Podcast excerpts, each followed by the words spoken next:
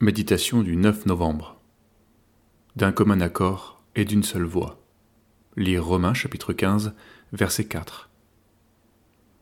Or tout ce qui a été écrit d'avance l'a été pour notre instruction, afin que par la patience et par la consolation que donnent les Écritures, nous possédions l'espérance.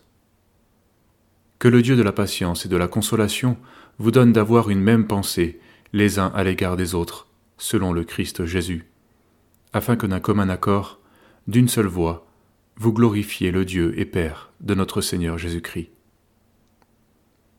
Il faut que la patience accomplisse parfaitement son œuvre, afin que vous soyez parfaits et accomplis sans faillir en rien. Jacques 1, verset 4.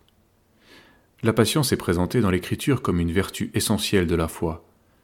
Elle n'est pourtant pas la plus considérée par nos contemporains, pour qui l'impatience est au contraire un formidable moteur mais l'impatience trouble les relations fraternelles.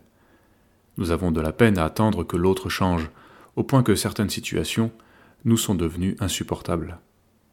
Nous trouvons facilement chez notre prochain le défaut qui va provoquer et justifier notre impatience. Nous pouvons aussi nous contraindre à la patience en supportant notre frère stoïquement, ne voyant en lui qu'un instrument de sanctification, et nous voilà couronnés de l'auréole du martyr. Il n'est pas sûr qu'en considérant ainsi notre conjoint, l'amour conjugal se maintienne au beau fixe.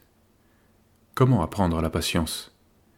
Il n'existe qu'un moyen, par la parole. Avec la patience, elle produit aussi la consolation, car nous avons besoin des deux. Les blessures infligées les uns aux autres doivent être guéries pour pouvoir vraiment s'aimer. Si nous recevons la parole, elle nous ramène à Jésus, qui a supporté longtemps ceux qui allaient le trahir et qui, connaissant toutes choses, a lavé les pieds de ses disciples. Judas est resté dans l'équipe jusqu'à prendre la scène, alors qu'il volait dans la caisse. La parole faite chair, Jésus, a vécu ces choses, et c'est par son esprit que nous recevons patience et consolation. Il n'est pas sûr que nous ayons tellement envie de guérir de nos blessures, car elles donnent de la force à nos ressentiments.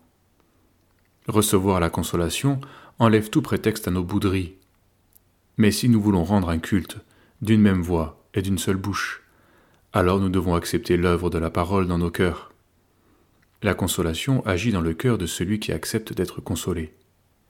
Quoi de plus beau que de voir une âme consolée par la parole? Un cantique chanté par des amis qui s'aiment n'a rien à voir avec un cantique interprété par des gens réunis seulement par une mélodie.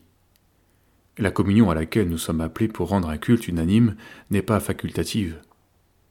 Écoutons les cantiques de l'Église quand elle chante sous l'inspiration de la grâce. Ils produiront de grandes conséquences sur nos cœurs.